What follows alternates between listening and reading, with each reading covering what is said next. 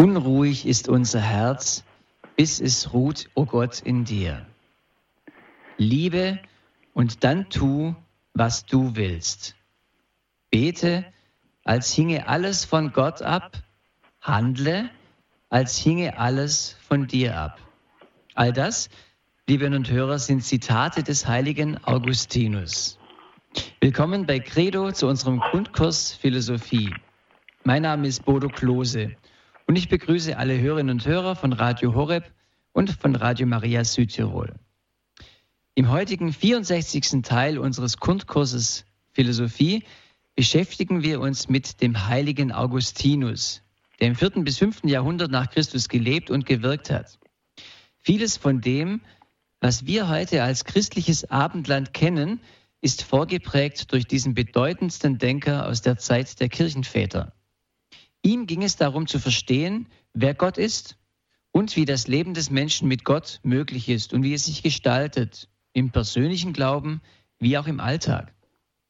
Bis dahin, dass Augustinus auch darüber philosophiert hat, wie die Menschen untereinander, auch in staatlicher, auch in politischer Form, gerecht und friedlich miteinander leben können. Sein berühmtes Werk De Civitate Dei vom Gottesstaat wurde zur Grundlage des christlich-abendländischen Staats- und Geschichtsverständnisses. Und von daher kann man Augustinus, den damaligen Bischof von Hippo, gut und gerne als einen Vater des christlichen Abendlandes bezeichnen, vielleicht sogar als den Vater des christlichen Abendlandes. Er ist für viele Theologen auch ihr Lieblingstheologe, der heilige Augustinus. Er ist ein großer Denker, natürlich auch für die Kirche, wobei, wenn man genau hinschaut, die römisch-katholische Kirche manche seiner Ansichten im Verlauf der Geschichte auch etwas korrigiert hat. Und das ist spannend, finde ich. So lade ich Sie zu einer interessanten, wenn nicht gar spannenden Stunde Credo ein. Augustinus ist mit seinen tiefen Gedanken, seiner Lebensphilosophie der Liebe und seiner oft poetischen Sprachlichkeit immer eine Reise des Zuhörens wert. Und im Verlauf der Sendung wollen wir dann auch mit Ihnen über diesen großen Heiligen und über seine Philosophie ins Gespräch kommen. Zunächst begrüße ich Dr. Peter Egger, der uns mehr über Augustinus erzählen wird. Grüß Gott, Dr. Egger. Grüß Gott, Herr Klose. Sie haben, ich möchte Sie noch kurz vorstellen, einen dreifachen Doktor, Dr. Egger. Sie sind Doktor der Philosophie, der Literaturwissenschaft und der Theologie. Ihre Studien führten Sie nach Padua, London, Innsbruck und Augsburg, äh, nach, und Salzburg, Entschuldigung, Salzburg.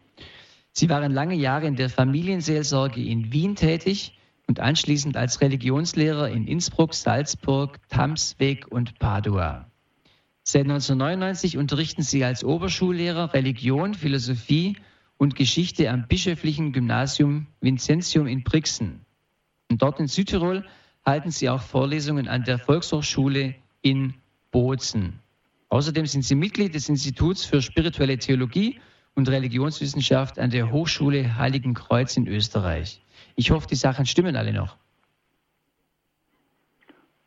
Gehe ich mal davon aus. Sie gestalten Sendungen bei Radio Horeb, außerdem bei Radio Maria Österreich und KTV. Und viele Beiträge veröffentlichten Sie in der Zeitschrift Lebe, der Bewegung für das Leben Südtirol. Sie sind verheiratet und Vater einer Tochter.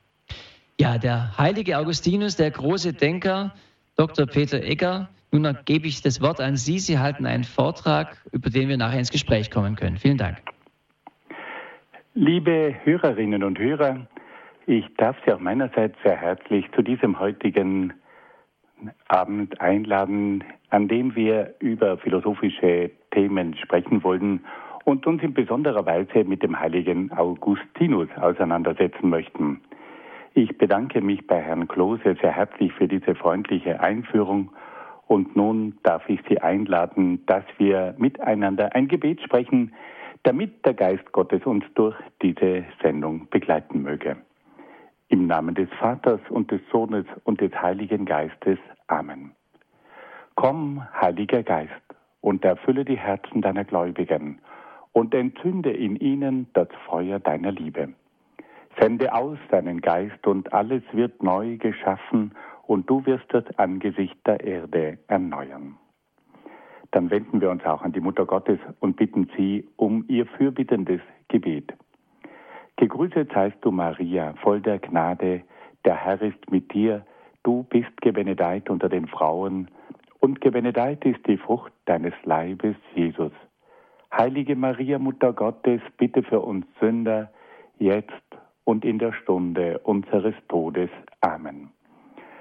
Dann wenden wir uns auch an die Engel und bitten sie um ihr kräftiges Geleit. Engel Gottes, unsere Beschützer, denen des höchsten Vaterliebe uns anvertraut hat, erleuchtet, beschützt, regiert und leitet uns. Amen. Und dann wenden wir uns auch an einige Heilige, die sich in besonderer Weise mit philosophischen Fragen aus christlicher Sicht beschäftigt haben. Heiliger Augustinus, bitte für uns. Heiliger Thomas von Aquin, bitte für uns. Heilige Edith Stein, bitte für uns. Seliger Kardinal Newman, bitte für uns. Und seliger Papst Johannes Paul II, bitte für uns. Im Namen des Vaters und des Sohnes und des Heiligen Geistes. Amen. Liebe Hörerinnen und Hörer, wir haben bei unserer letzten Sendung bereits einiges von der Biografie von Augustinus kennengelernt, aber wir wollen es trotzdem noch einmal ganz kurz zusammenfassen. Der heilige Augustinus wurde im vierten Jahrhundert in Tagaste in Numidien, im heutigen Tunesien in Nordafrika geboren. Sein Vater war der Römer Patricius und seine Mutter war die heilige Monika. Augustinus war ein hochbegabter junger Mann und er studierte in Madaura und Karthago Rhetorik und Rechtswissenschaften. In jungen Jahren hat er ein sehr ausschweifendes Leben geführt. Er hatte eine Lebensgefährtin, die ihm den Sohn Adeodatus geboren hat. Er war ein unruhiger, suchender Mensch. Und durch die Lektüre von einem Werk von Cicero ist er mit der Philosophie in Berührung gekommen. Und die Philosophie hat ihn nie mehr losgelassen. Er suchte nach einer Erklärung der Welt, er suchte nach der Wahrheit. Er war nach seinem Abschluss der Studien als Rhetoriklehrer und auch als Rechtsanwalt tätig und wurde dann aber in einen Konflikt mit seiner Mutter, mit seiner Mutter hineingezogen. Monika war nämlich mit dem Lebenswandel von ihrem Sohn nicht einverstanden. Augustinus hat sich dann zusammen mit seiner Lebensgefährtin nach Rom begeben, um den ständigen Vorhaltungen seiner Mutter auszuweichen. In Rom ist er aber in eine gewaltige Krise geraten. Er wurde zum Skeptiker und hat an allem gezweifelt. Er ist dann von Rom weitergezogen nach Mailand. Mailand war damals eine der Hauptstädte des Römischen Reiches und dort wurde er zum Hofredner am kaiserlichen Hof. Aber in Mailand da kam es zu einer ganz entscheidenden Begegnung. Er lernte nämlich dort den großen Bischof Ambrosius kennen. Ambrosius war vor seiner Bischofswahl Politiker gewesen und war dann aufgrund einer besonderen Situation zum Bischof geworden. Und der junge Augustinus hört von diesem hervorragenden Prediger. Und weil er selbst Rhetorik, also die Redekunst studiert hatte, deswegen wollte er diesen Mann einmal hören. Und er ging also in den Dom von Mailand und hörte Ambrosius predigen. Und er war fasziniert von der Rhetorik dieses Mailänder Bischofs, aber mit der Zeit ging es ihm nicht nur um die Rhetorik, sondern auch um den Inhalt. Ambrosius verstand es, die Bibel so zu erklären und zugänglich zu machen, dass auch Augustinus sein Herz für das Christentum geöffnet hat. Es kam dann zu einem längeren Konflikt in seinem Inneren, bis er sich schließlich dazu entschlossen hat, sich taufen zu lassen. Und im Jahr 387 hat er dann durch Bischof Ambrosius die Taufe empfangen. Nach seiner Taufe ist er dann zurückgezogen nach Nordafrika. Er wurde dort zum Priester und dann zum Bischof. Und er hat dann eine unheimlich rege Tätigkeit als katholischer Schriftsteller, als Theologe entfaltet und entwickelt.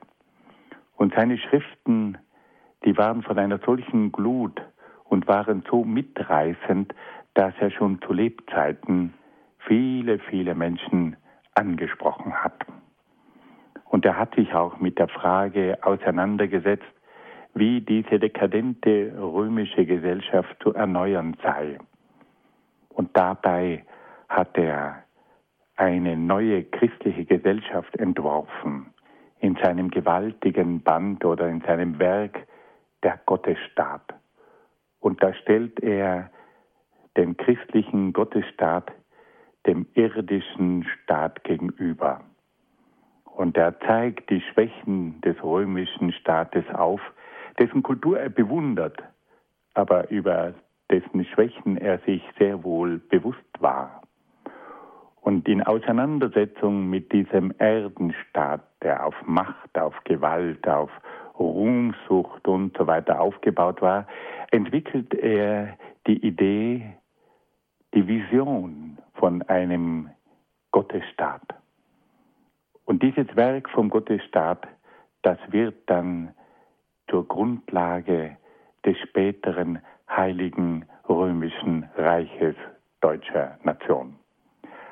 Augustinus hat ein sehr bewegtes Leben geführt, aber dadurch, dass er eben das Leben kannte und auf die Fragen des Lebens eingegangen ist, deswegen hat er eine Theologie geschaffen, die brennt. Da spürt man auch dieses Ringen, dieses Suchen, diese Leidenschaft, diese Sehnsucht, aber auch die Liebe zu Gott. Augustinus ist dann mitten in der Völkerwanderungszeit gestorben, während die Vandalen seine Bischofsstadt Hypo Regio, Regius belagert haben, stirbt der große Bischof. So viel noch einmal ganz kurz zum Leben von Augustinus.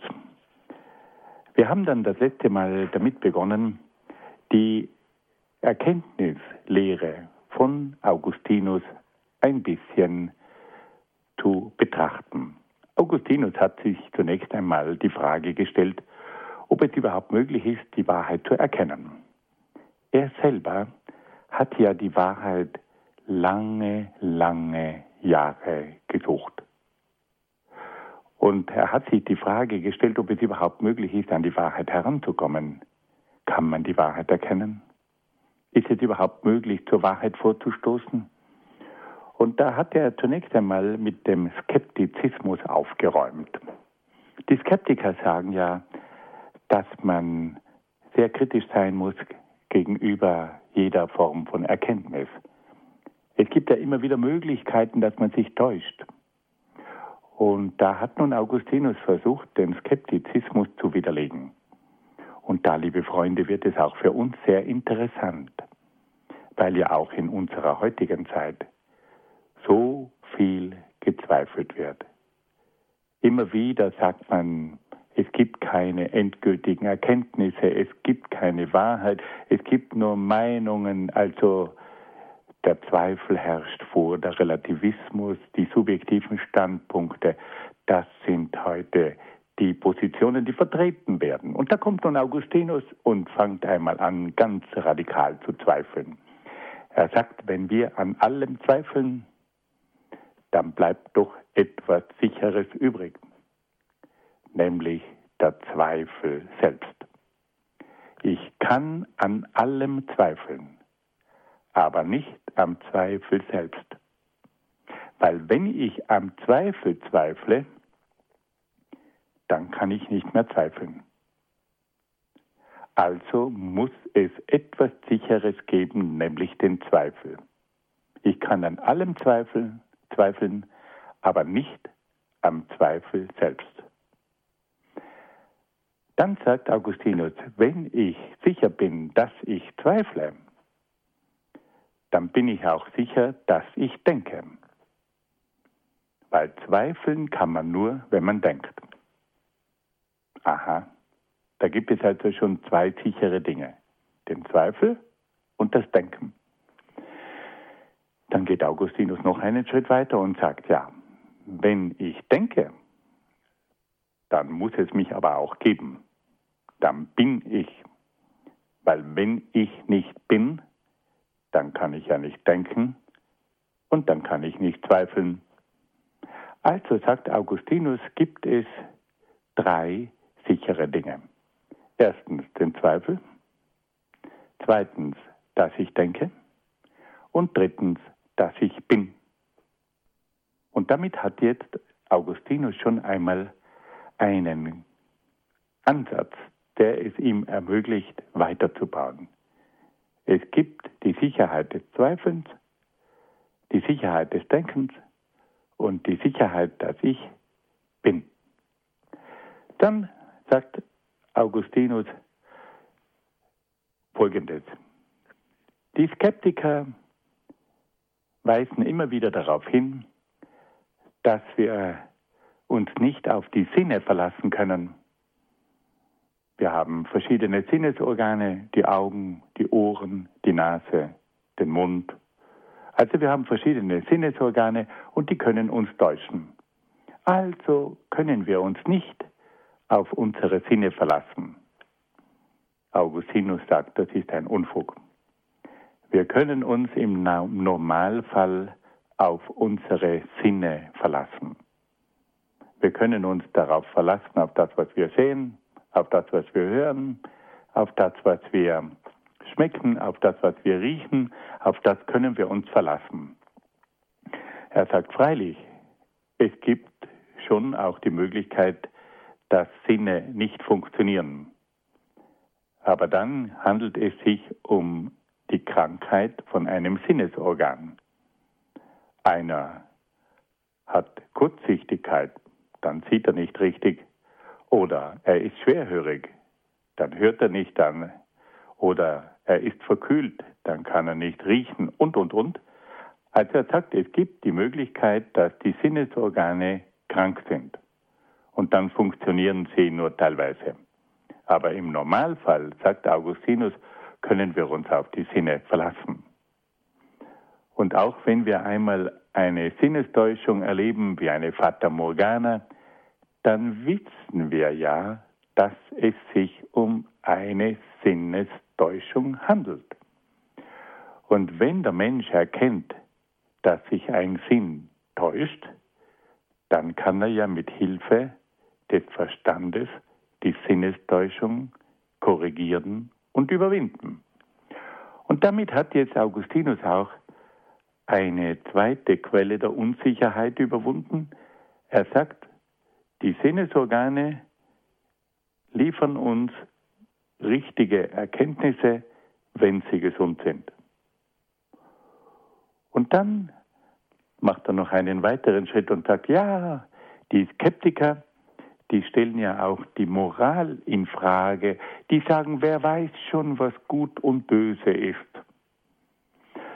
Niemand kann behaupten, dass etwas gut und böse ist. Und Augustinus argumentiert hier sehr einfach und sagt, wenn es uns passiert, dann wissen wir sehr genau, dass das etwas Gutes ist und dass das etwas Böses ist. Machen wir ein kleines Beispiel. Wenn mir jemand die Geldtasche stiehlt, dann brauche ich nicht lange zu überlegen, war das jetzt gut oder schlecht. Ich weiß, da ist mir etwas Schlechtes passiert. Und derjenige, der mir die Geldtasche gestohlen hat, der hat etwas Böses getan. Augustinus sagt also, die Dinge, die uns widerfahren, da haben wir keine Zweifel im Hinblick auf die Moral. Wenn uns etwas Böses erfährt, dann wissen wir sehr genau, das war moralisch nicht in Ordnung. Und so widerlegt Augustinus also auch noch den dritten Zweifel, nämlich den Zweifel, ob man moralisch etwas als gut und böse beurteilen kann. Wir sehen also, dass Augustinus am Anfang einmal den Weg freischaufelt für die Erkenntnis der Wahrheit, für die Erkenntnis durch die Sinne und für die Erkenntnis von Gut und Böse. Und damit hat Augustinus etwas ganz Wichtiges erreicht. Er sagt dem Menschen, es ist möglich, sichere Dinge zu erkennen. Auf der geistigen Ebene und auch auf der moralischen Ebene. Und damit hat also Augustinus zunächst einmal die großen Zweifler und Skeptiker widerlegt. Nach dieser Beschäftigung mit der Erkenntnislehre wendet sich nun Augustinus den eigentlichen Themen zu. Und das erste Thema, das ihn immer wieder beschäftigt, ist das Thema Gott. Augustinus stellt sich jetzt die Frage, wie kann der Mensch Gott kennenlernen? Augustinus kennt natürlich alle philosophischen Gründe, die man für die Existenz Gottes anführt. Er kennt die Argumente der alten griechischen Philosophen. Er ist ein großer Verehrer von Platon. Er kennt auch Cicero sehr genau und, und, und. Aber er selber beschreitet jetzt nicht den metaphysischen Weg zunächst, sondern er schaut hinein in die Seele des Menschen. Augustinus ist der große Mann der Seele. Und er fragt sich, was geschieht denn in dieser Seele? Und da sagt er, dass der Mensch in der Seele ganz bestimmte Erfahrungen macht. In der Seele erfährt der Mensch, dass es da eine absolute Wahrheit gibt. Diese Wahrheit, die ist in ihm gegenwärtig. Aber diese Wahrheit, das ist nicht einfach eine Erkenntnis, sondern diese Wahrheit lebt. Er entdeckt eine absolute Wahrheit wie ein Licht, das inmitten des ständigen Wandels unwandelbar und ewig ist. Und der Mensch weiß, dass diese absolute Wahrheit, die in ihm aufleuchtet, nicht von ihm selber kommt. Diese Wahrheit ist so übermächtig, dass er spürt, dass die von Gott kommt. Das Zweite, was der Mensch in sich beobachten kann, ist, dass er eine personale Liebe erfährt, die ihn anruft und die ihn zum Guten führt. Er spürt in sich eine personale Liebe. Und diese Liebe, die ist übermächtig und die ruft ihn an und die führt ihn zum Guten. Und wieder spürt der Mensch, dass in dieser personalen Liebe sich Gott an ihn wendet. Und dann erlebt der Mensch auch noch, dass er eine absolute Moral in sich wahrnimmt. Und diese absolute Moral, die wird zum Maßstab seines Handelns. Das ist das Gewissen, in dem der Mensch spürt, dass ihn hier Gott anspricht. Also Augustinus geht zunächst einmal von Erfahrungen aus, die der Mensch in seiner Seele macht. Und er sagt diese Erfahrungen von einer absoluten Wahrheit, von einer personalen Liebe und von einer absoluten Moral, die machen dem Menschen bewusst, es gibt einen Gott. Und dieser Gott lebt. Und dieser Gott wendet sich an mich. Also wir merken, dass zunächst einmal der Mensch von Gott in seiner Seele berührt wird.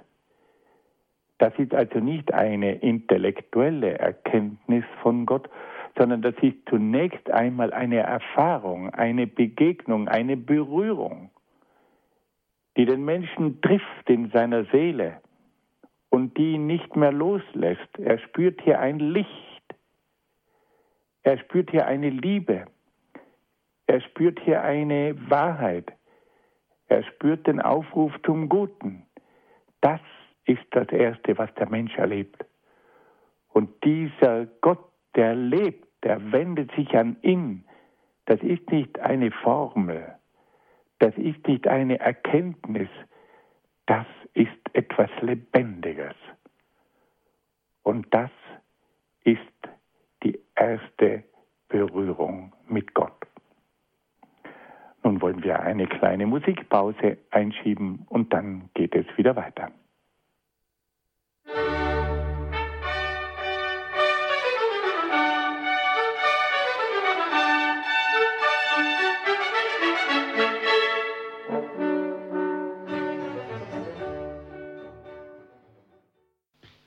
Willkommen zurück beim Grundkurs Philosophie hier bei Credo bei Radio Horeb. Wir hören einen Vortrag von Dr. Peter Egger über den heiligen Augustinus und seine Lehre, seine Philosophie heute an diesem Abend bei Credo.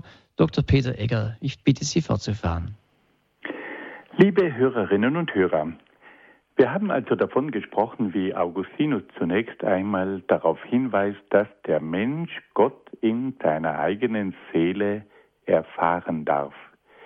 Er erfährt Gott als die absolute Wahrheit.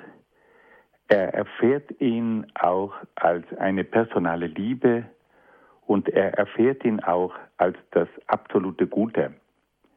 Gott ist also zunächst einmal eine Erfahrung des Menschen im Inneren.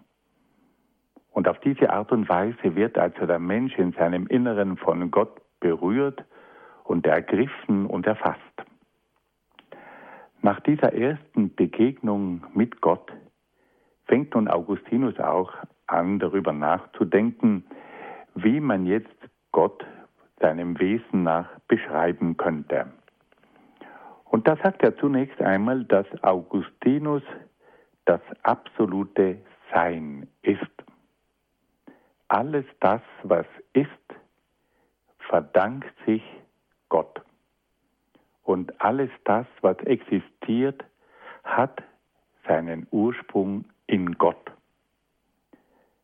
Aus dem absoluten Sein Gottes ergibt sich, dass Gott der Schöpfer aller Dinge ist und dass alle Dinge durch ihn ihren Bestand haben. Dann sagt Augustinus, dass Gott das absolute Gute ist und aus diesem absoluten Guten Gottes leitet er dann die absolute Liebe ab. Gott ist das absolute Gute. Und dieses absolute Gute drückt sich aus in seiner absoluten Liebe. Und diese absolute Liebe, die umfängt alle Menschen mit einer unendlichen Liebe. Und das Dritte, was Augustinus über das Wesen Gottes sagt, ist, dass Gott das absolute Ziel des Menschen ist. Der Mensch sucht nach dem Absoluten. Und dieses Absolute, das kann er nirgends auf der Welt finden. Augustinus selbst ist der beste Beweis dafür. Er selbst hat in allen möglichen Philosophien eine Antwort gesucht, aber das alles ist nur endlich, ist nur relativ, ist nicht absolut. Der Mensch ist so geschaffen, dass er nur im Absoluten die Erfüllung seiner Sehnsucht finden kann. Und Gott ist dieses Absolute. Und Augustinus ist nun dieser brennende Mensch, der in Gott endlich das findet, was er überall und jahrelang gesucht hat, das Absolute. Und nun findet er in Gott endlich die Erfüllung seiner Sehnsucht. Und da sagt er nun das berühmte Wort, du hast uns auf dich hin geschaffen, o oh Gott, und unruhig ist unser Herz, bis es ruht in dir. Liebe Freunde, dieser Satz, der halt durch die Jahrtausende. Und der gilt auch für uns. Augustinus macht uns bewusst, dass wir auf das Absolute hin geschaffen sind. Und dass uns nur das Absolute letztlich erfüllen kann. Und dass all unser Streben letztlich ein Streben nach dem Absoluten ist. Und da komme ich auf eine andere Gestalt zu sprechen, in der wir das auch antreffen, nämlich bei Goethe. Goethes Faust zeigt uns diesen Menschen, der die letzte Erfüllung sucht. Aber Goethe zeigt uns, dass der Mensch auf den sehr irdischen Dingen diese letzte Erfüllung sucht. Wir alle kennen den Faust. Er beginnt mit dem Auerbachskeller, wo Faust und Mephisto sich einem Trinkgelage hingeben und sehr bald merken, dass das doch nicht die Erfüllung des Lebens sein kann. Es geht dann weiter mit dem Gretchen, es geht dann weiter mit der schönen Helena, es geht dann weiter mit der Politik, es geht weiter mit den Finanzen, es geht weiter mit der Wissenschaft. Also alles wird ausprobiert und trotzdem wird diese Sehnsucht nicht befriedigt, bis dann der späte Faust endlich draufkommt, dass er sich für andere Menschen einsetzen muss. Und durch den Einsatz für andere Menschen kommt es dann schließlich zur Errettung des Faust. Wir wollen jetzt hier nicht darüber sprechen, ob diese Rettung des Faust aus christlicher Sicht so ganz zutreffend ist. Aber was uns in Goethes Faust gezeigt wird, ist das eine, dass der Mensch nach dem Unendlichen strebt und dass er sich auf die längste Zeit im Endlichen verliert. Und auch Augustinus ist ein faustischer Mensch. Er hat überall gesucht. Er war bei den Manichäern, das war eine Sekte. Er war bei den Platonikern, er war bei den Skeptikern. Er hat sich überall umgesehen, aber nirgends hat er diese letzte Erfüllung gefunden, bis er dann zu Gott gekommen ist. Und jetzt jubelt er und sagt, unruhig ist unser Herz, bis es ruht in dir. Liebe Freunde, das ist eine der zentralen Botschaften von Augustinus, dass wir nur in Gott unsere letzte Erfüllung finden. Und gerade in unserer heutigen Zeit ist es oft so schwierig. Wir erwarten uns die Erfüllung von einem guten Essen, auch wir sind immer wieder im Auerbachskeller und trinken. Wir erwarten uns die Erfüllung von der sinnlichen Liebe, von der freien Liebe. Wir erwarten uns von der Spaßgesellschaft die Erfüllung vom Konsum, in der Kleidung, in der Karriere, in den Reisen auf der anderen Seite von der Welt, da finden wir dann das Ziel und wenn wir dort sind, merken wir, wir sind wieder am Anfang. Wir rennen ständig verschiedensten Dingen hinterher und glauben, wenn wir die haben, dann hätten wir die letzte Erfüllung gefunden und es kommt nicht dazu.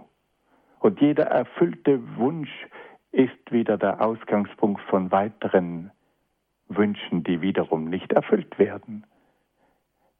Es gibt natürlich Teilerfüllungen.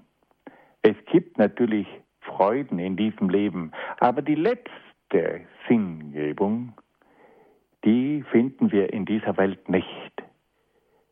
Wir sind so geschaffen, dass wir auf das Absolute hin ausgerichtet sind, ob wir es wissen oder nicht.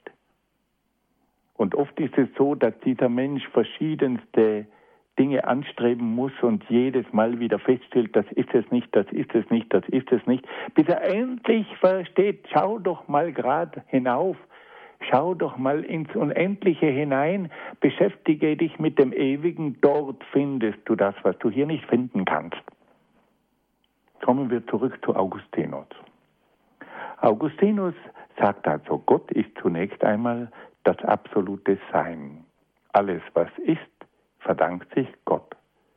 Gott ist damit der Schöpfer aller Dinge. Der zweite, Gott ist die absolute, das absolute Gute.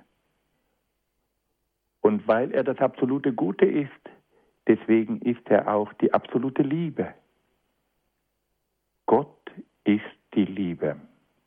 Und das Dritte, Gott ist das absolute Ziel, auf das der Mensch ausgerichtet ist und nach dem sein Herz strebt. Also Gott ist das absolute Sein, Gott ist das absolute Gute und Gott ist das absolute Ziel. Wenn uns das klar vor Augen steht, alles was ist, verdankt sich Gott. Gott ist der Schöpfer. Gott ist das absolute Gute. Und er schenkt uns seine Liebe. Und Gott ist das letzte Ziel, auf das wir ausgerichtet sind und in dem wir unsere letzte Erfüllung finden dürfen. Gott das Sein, Gott das Gute, Gott das Ziel. Das sind Grundaussagen über Gott. Nun sagt aber Augustinus uns auch in aller Deutlichkeit, dass unser Wissen über Gott niemals das ganze Wesen Gottes erfassen kann. Und das ist ja auch begreiflich. Wie kann denn ein endliches Wesen wie der Mensch den unendlichen Gott erfassen? Das geht doch nicht. Der Mensch ist endlich und kann damit das unendliche Wesen Gott nie zur Gänze erkennen. Augustinus versucht das auch recht interessant zu begründen. Er sagt, dass unsere Art zu denken gar nicht imstande ist, Gott zu erfassen. Er sagt, Gott ist groß ohne Quantität. Gott ist gut ohne Qualität. Gott ist gegenwärtig ohne Raum und Gott ist ewig ohne Zeit. Also wir können Gott nicht erfassen, denn alles, was wir erfassen, hat eine bestimmte Quantität, eine bestimmte Größe. Aber Gott ist immer größer als das, was wir erfassen können. Gott ist immer besser als alles, was wir erfassen können. Und alles, was wir erfassen können, erfassen wir immer im Raum. Und Gott ist jenseits vom Raum. Und alles, was wir erkennen können, ist in der Zeit. Und Gott ist jenseits der Zeit. Der ist ja ewig. Also Gott entzieht sich ständig unseren Möglichkeiten, ihn zu erkennen. Er ist größer als das, was wir erfassen können. Er ist in seiner Güte größer als das, was wir erkennen können. Er ist jenseits vom Raum, er ist jenseits von der Zeit und damit können wir nicht erfassen. Er ist unendlich, er ist ewig und da ist unsere Erkenntnis überfordert. Da kommen wir nicht mehr mit. Also Gott ist groß ohne Quantität, er ist gut ohne Qualität. Er ist jenseits vom Raum. Er ist unendlich. Er ist jenseits der Zeit. Er ist ewig. Also unsere Erkenntnismöglichkeiten sind von Gott her total überfordert. Und damit hat uns Augustinus etwas ganz Wichtiges gesagt, dass wir von Gott einiges erkennen können. Wir können erkennen, dass Gott das absolute Sein ist, dass Gott die absolute Liebe ist, dass Gott das letzte Ziel ist, das können wir erkennen. Aber gleichzeitig übersteigt Gott unsere Erkenntnismöglichkeiten, dass wir immer wieder sagen müssen, wir können Gott in seiner ganzen Größe niemals erfassen. Und so kommt also Augustinus zu einer interessanten Feststellung. Er sagt, unser Nichtwissen über Gott ist immer größer als unser Wissen über Gott. Also wir können von Gott einige Dinge wissen, aber da Gott unendlich ist, ist das, was wir nicht wissen können von ihm, immer größer als das, was wir wissen. Das ist interessant. Augustinus hat sich bemüht, das Wesen Gottes zu erfassen. Er hat mit Hilfe der Philosophie versucht, Gott zu erkennen. Er hat die Heilige Schrift gekannt, die Offenbarung in und auswendig und hat uns so wunderbare Dinge über Gott gesagt. Und gleichzeitig sagt dieser gewaltige Denker, aber unser Nichtwissen über Gott ist immer größer als unser Wissen über Gott. Und das ist eine fantastische Aussage. Also wir können einiges von Gott wissen. Wir können sagen, Gott ist das absolute Sein. Gott ist die absolute Liebe. Gott ist das Ziel. Wir können sagen, Gott ist unendlich. Gott ist ewig. Gott ist allmächtig. Gott ist absolut. Das alles stimmt. Und das wissen wir von Gott. Aber, sagt er, hinter unserem Wissen ist immer noch eine Unendlichkeit. Bei Gott geht ja alles in die Unendlichkeit hinein. Und deswegen ist unser Nichtwissen über Gott immer viel größer als unser Wissen über Gott.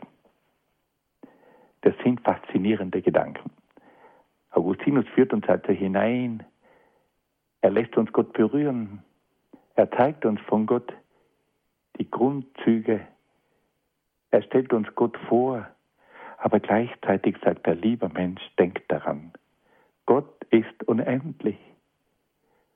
Und deswegen ist all unser Wissen von Gott immer nur sehr gering im Vergleich zu unserem Nichtwissen über Gott. Ja, nun wollen wir noch eine kleine Musikpause einschalten.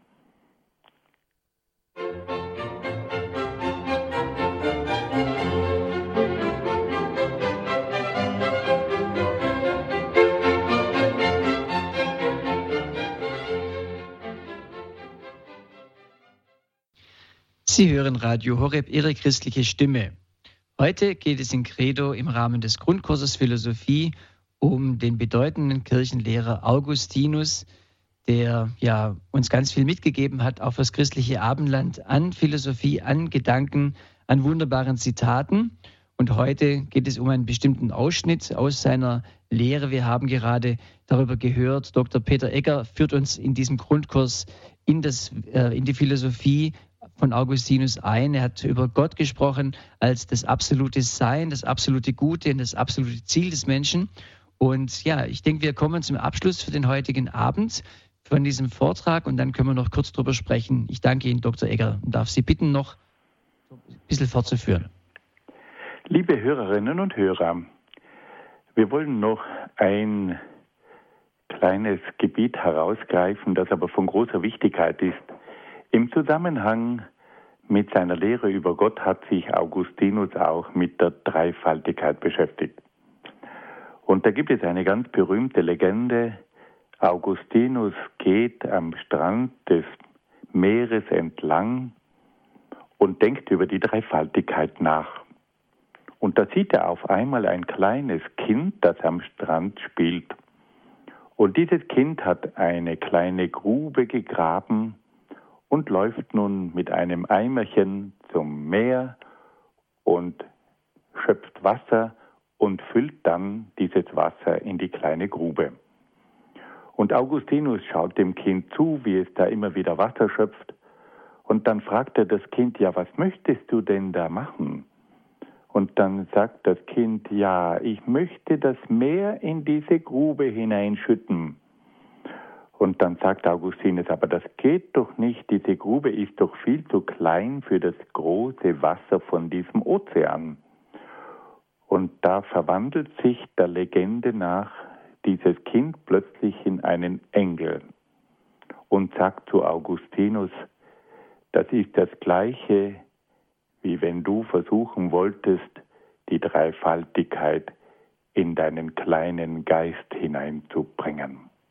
Also so wie das Kind unmöglich den Ozean in die kleine Grube hineinschütten kann, so hat auch unmöglich die Dreifaltigkeit im Geist des Menschen Platz. Er kann das mit seinem Geist nie erfassen.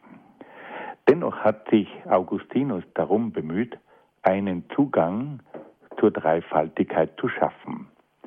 Wie geht er davor?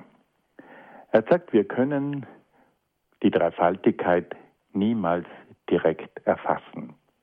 Aber wir haben die Möglichkeit, mit Hilfe eines Vergleichs die Dreifaltigkeit etwas tiefer zu begreifen. Und da geht er nun von folgender Überlegung aus.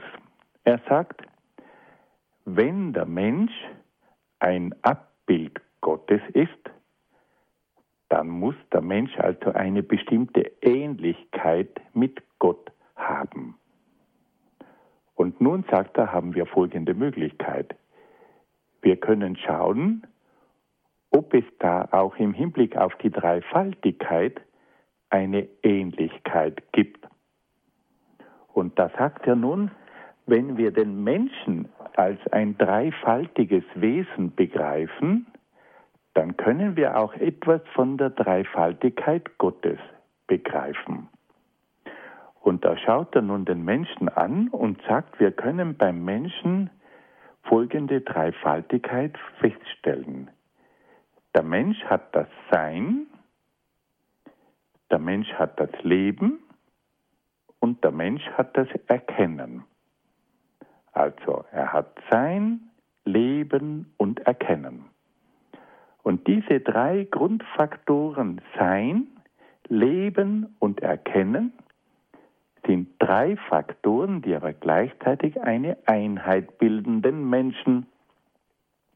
Und nun sagt er, wenn das beim Menschen so ist, dass hier eine Dreifaltigkeit vorliegt, nämlich das Sein, das Leben und das Erkennen, dann können wir ja, wenn der Mensch ein Abbild Gottes ist, auch etwas Ähnliches von Gott sagen. Und da überträgt er nun diese drei Eigenschaften des Menschen, das Sein, das Leben und das Erkennen auf Gott und sagt, das Sein ist in Gott der Vater, das Leben ist in Gott der Sohn und das Erkennen ist in Gott der Heilige Geist. Also Augustinus geht davon aus, dass der Mensch ein Abbild Gottes ist und wenn nun der Mensch drei entscheidende Faktoren hat, das Sein, das Leben und das Erkennen, dann muss ja auch in Gott es dieses Sein, dieses Leben und dieses Erkennen geben. Und dann ordnet Augustinus das zu. Das Sein in Gott ist Gott der Vater. Das Leben ist in Gott der Sohn und das Erkennen ist in Gott der Heilige Geist. Und damit haben wir also den dreifaltigen Gott, den Vater, den Sohn und den Heiligen Geist. Aber die bilden miteinander immer nur den einen Gott. Und so können wir also sagen, so wie beim Menschen das Sein, das Leben und das Erkennen den einen Menschen bilden, so bilden also in Gott der Vater, der Sohn und der Heilige Geist den einen dreifaltigen Gott. So hat also Augustinus mit Hilfe der Ähnlichkeit zwischen Mensch und Gott versucht, die Dreifaltigkeit zu erklären. Er sagt, den Menschen, den können wir als dreifaltiges Wesen begreifen. Und das dürfen wir jetzt hinauf übertragen auf die höhere Ebene von Gott. Und auch bei Gott muss es dann, wenn der Mensch ein Abbild Gottes ist, auch eine Dreifaltigkeit geben.